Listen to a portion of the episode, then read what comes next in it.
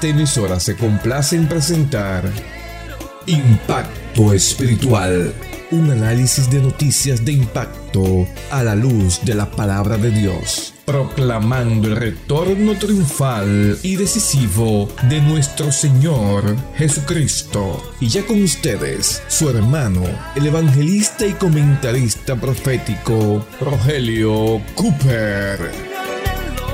¿Qué tal amigos? Bienvenidos nuevamente en este día feliz a otra presentación de su programa Impacto Espiritual. ¿Por qué a la gente mala le suceden cosas buenas y a las buenas cosas malas? Preguntas milenarias. Recientemente revisé comentarios de varios libros escritos por autores cristianos tratando de dilucidar este problema del sufrimiento y fue interesante lo que encontré.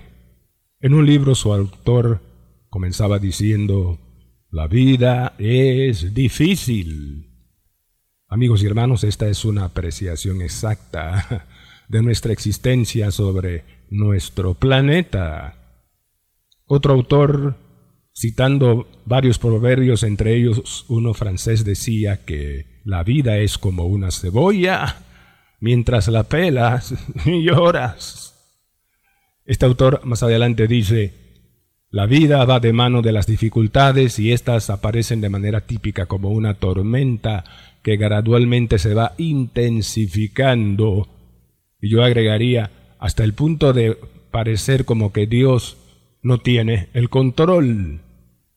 Jerry Bridges, en su libro titulado Confiando en Dios, aunque la vida duela, dice, yo tenía 14 años de edad cuando repentinamente perdí a mi mamá. Apenas pude trasladarme de mi habitación a la recámara donde ella estaba y verla dar su último respiro. Mi hermano mayor estaba en el colegio.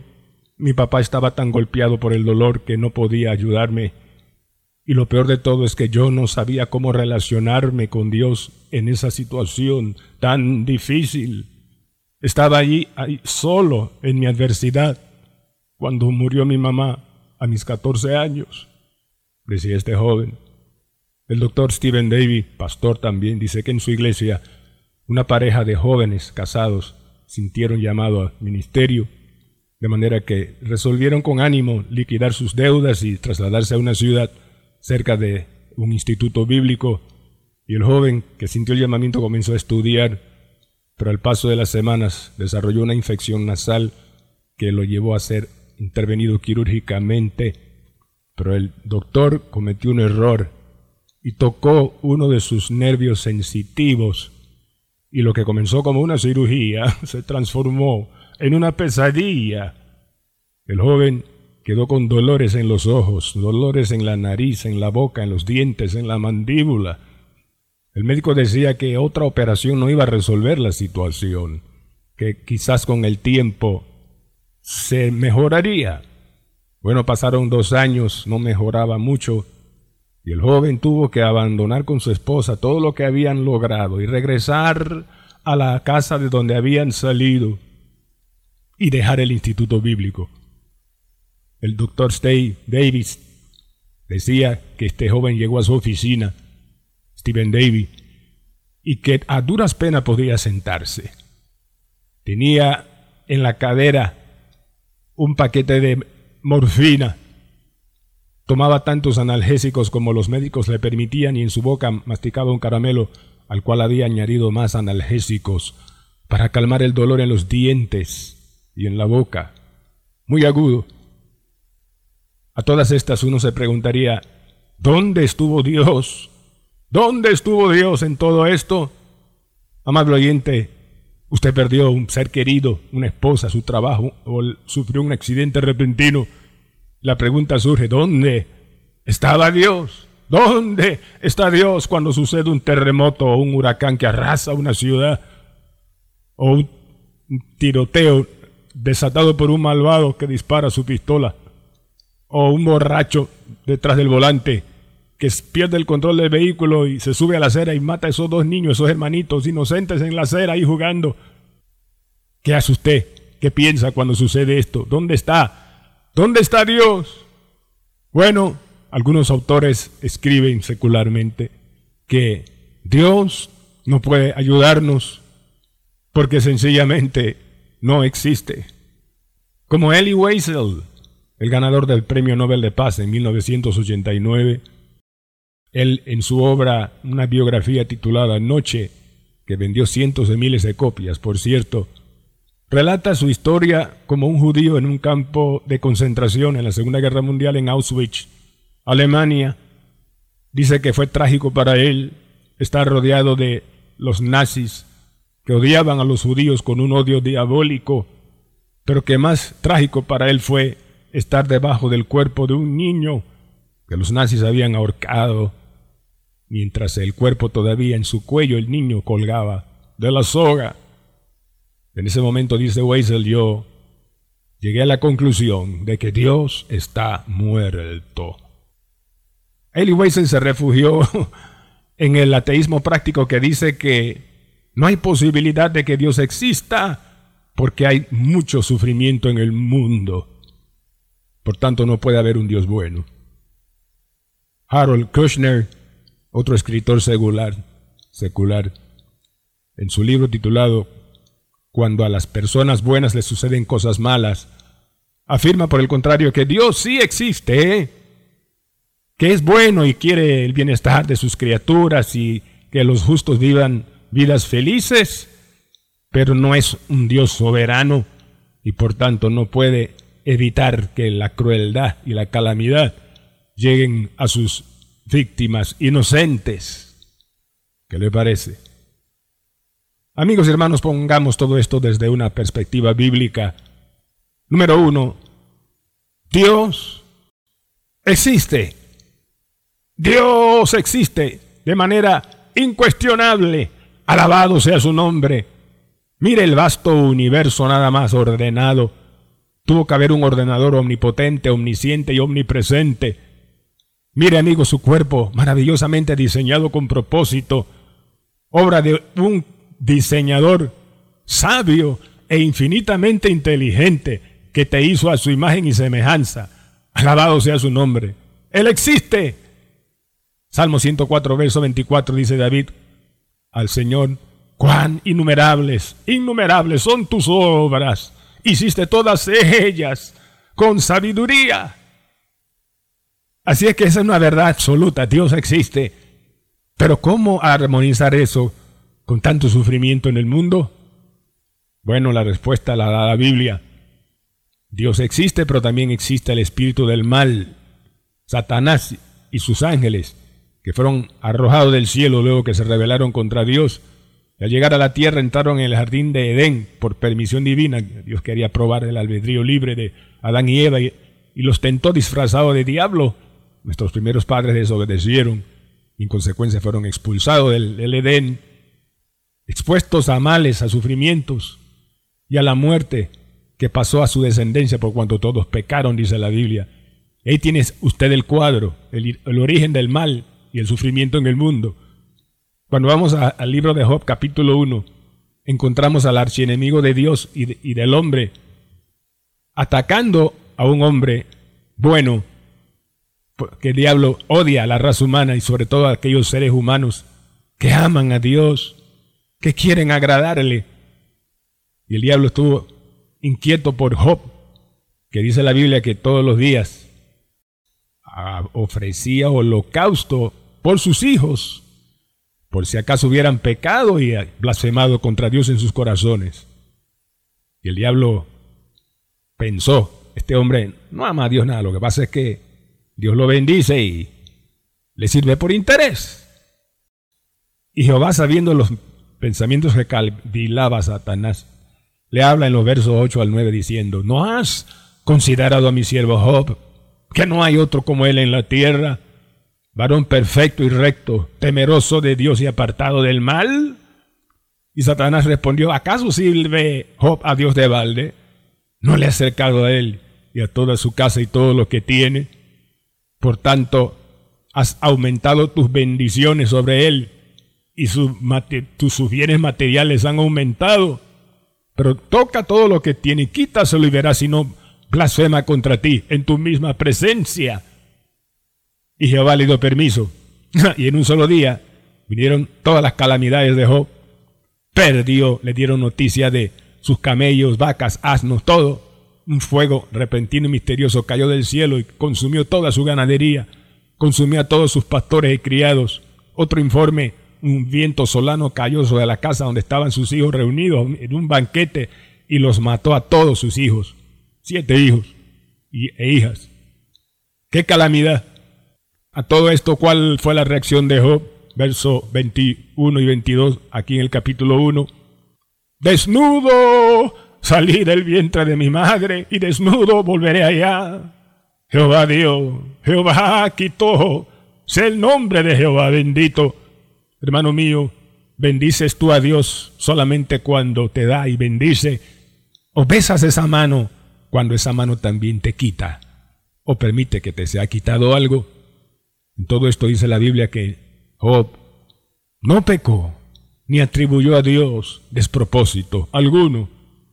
¿Sigues confiando tú en Dios, mi hermano, aunque lo que sucedió de repente en tu vida no entiendas el propósito?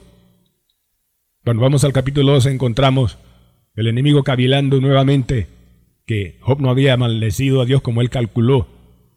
Y Dios le dijo, ¿no has considerado a mi siervo Job que me incitaste a arruinarlo sin causa, siendo perfecto y temeroso de mí? Y Satanás respondió, ah, lo que sucede es que piel por piel dará el hombre por su vida, pero toca ahora su hueso y su carne, y verás si no blasfema ante ti tu misma presencia. Y Jehová le dio permiso, mas le dijo, más guarda su vida si no puedes matarlo. Y salió Jehová, oh, Satanás de la presencia de Jehová, e hirió a Job con una sarna maligna y pestilente desde la planta de sus pies hasta la coronilla de la cabeza. Dice la Biblia que Job se rascaba con un tiesto y adoró a pesar de eso. Y su mujer no lo ayudó en nada, doña Jova, más bien le dijo, aún en esta calamidad retienes tu integridad.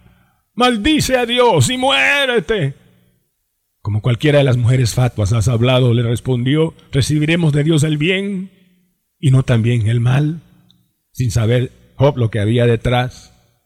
Sus tres amigos, Elifaz, Bihar y Sofar, se pararon a lo lejos, viendo el dolor grande de Job, sentado en ceniza, echando polvo sobre sus cabezas. Los amigos siete días se sentaron sin decirle nada, dolidos por lo que vieron en su amigo irreconocible, por las costras hediondas que le habían cubierto todo el cuerpo.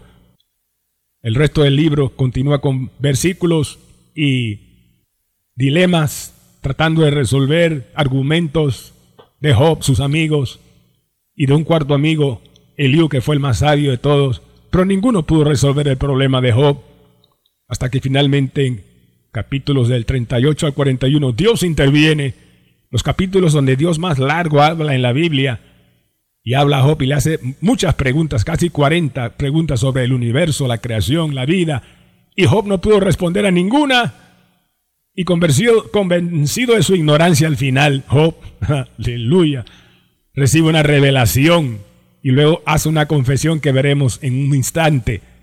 El libro termina en el capítulo 42, verso 10 diciendo, y quitó Jehová la aflicción de Job, luego que él hubo orado por sus amigos, y aumentó al doble lo que había sido de posesiones para Job, al doble se lo aumentó Jehová.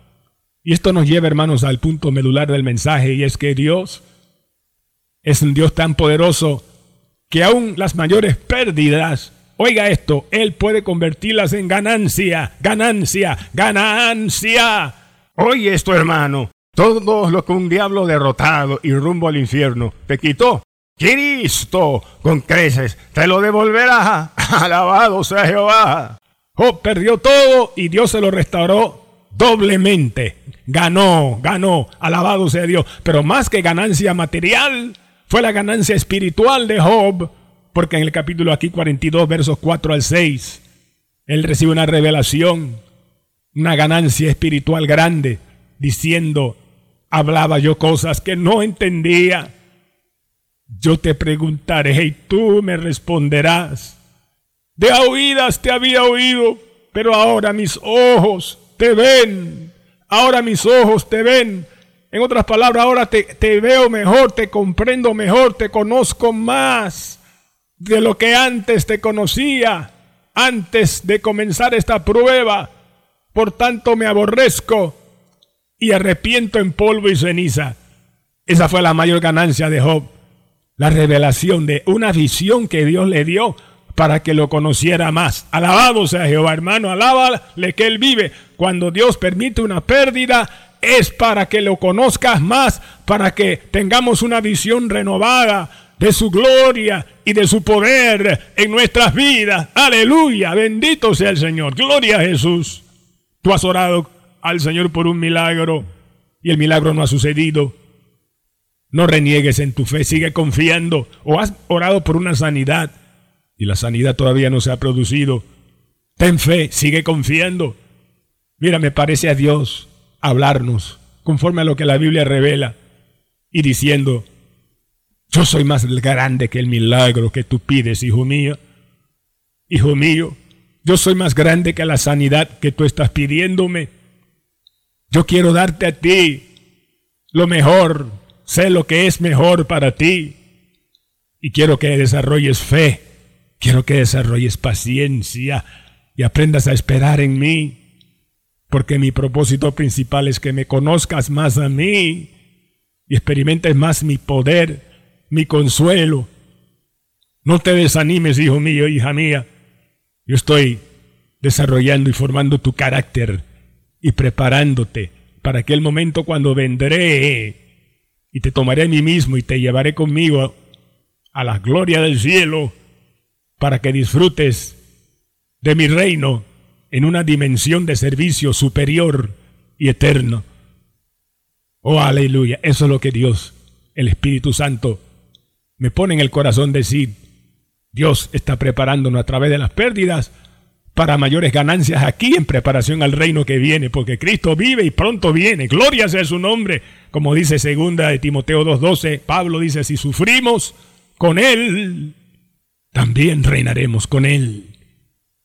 Si sufrimos con él, si sufrimos pérdidas, también habrá ganancias a cambio en preparación al reino que está preparado para nosotros. Es más, este mensaje, hermanos, nació en una pérdida repentina. Yo estaba haciendo algo y de repente perdí una pieza bucal odontológica muy importante en cinco segundos. Cayó en las aguas del inodoro y cuando me di cuenta ya era demasiado tarde. Se perdió cinco segundos y dije, Padre, ¿tú sabes cuánto costó esta pieza? El tiempo que se invirtió, ir y venir de la clínica, el laboratorio, las pruebas que se hicieron, los ajustes, el dinero, pues fue una pieza costosísima y ya todo se perdió. Padre, no entiendo. Les confieso, hermanos, que en ese momento no tenía ganas de nada. Mis emociones estaban por el piso. Pero pasaron las horas y oré.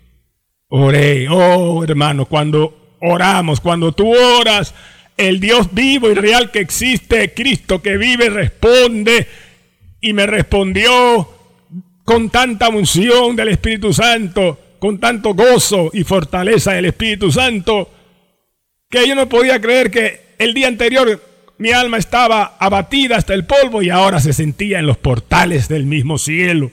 Gloria al Cordero, aleluya, aleluya, aleluya. Cuando hay pérdidas, en las manos de Dios estamos y Él las convertirá en ganancia para nuestro bienestar y para su gloria en preparación al reino que viene, porque Él ya viene. Gloria sea su nombre. Esa fue la experiencia del apóstol Pablo también. Filipenses capítulo 2, verso 12 en adelante.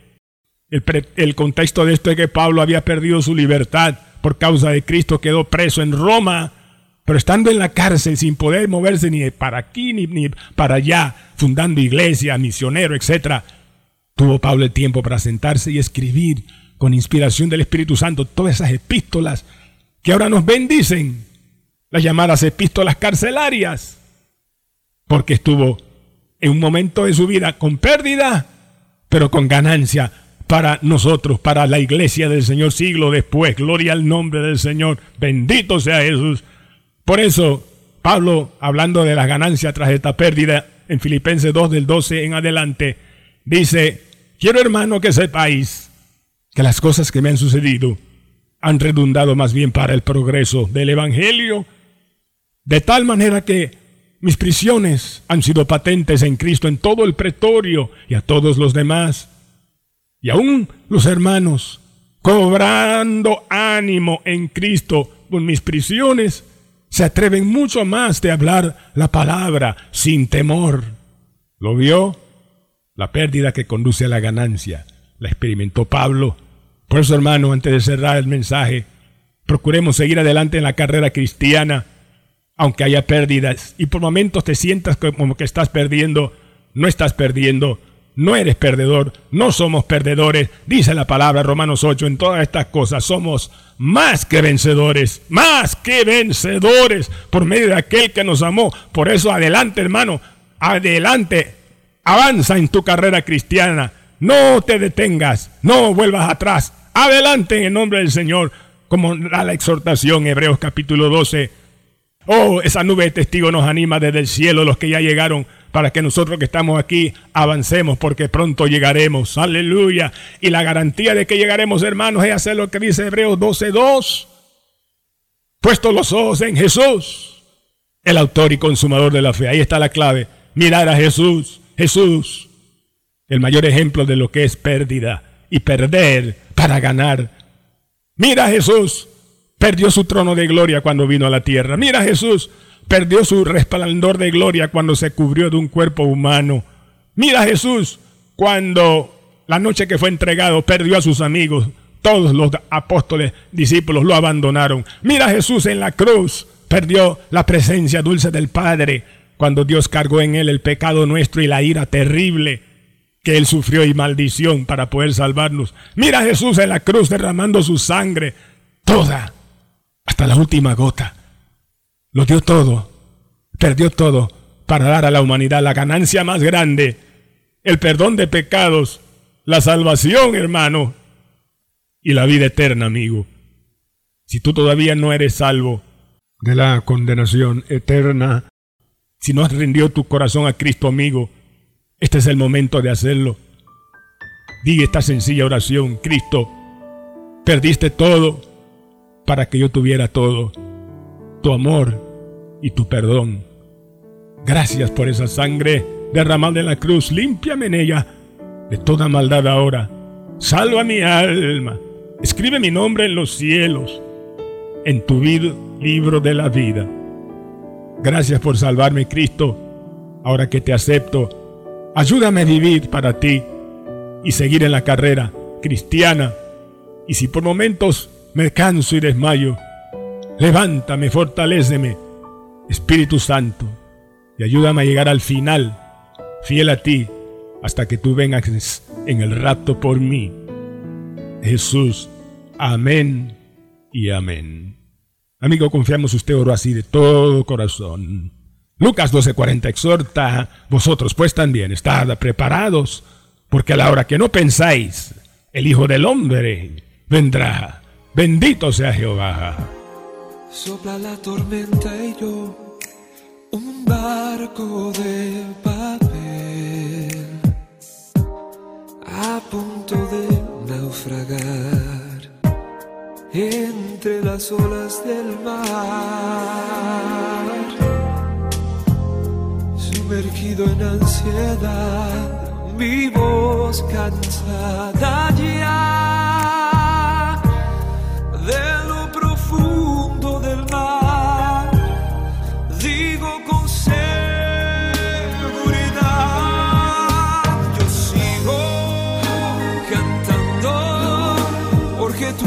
el Dios de milagros, soberano y fiel en mi vida, el Rey y Señor.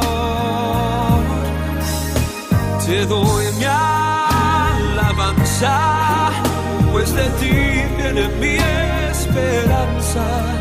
Si hoy me toca perder, yo no pido un porqué, Señor,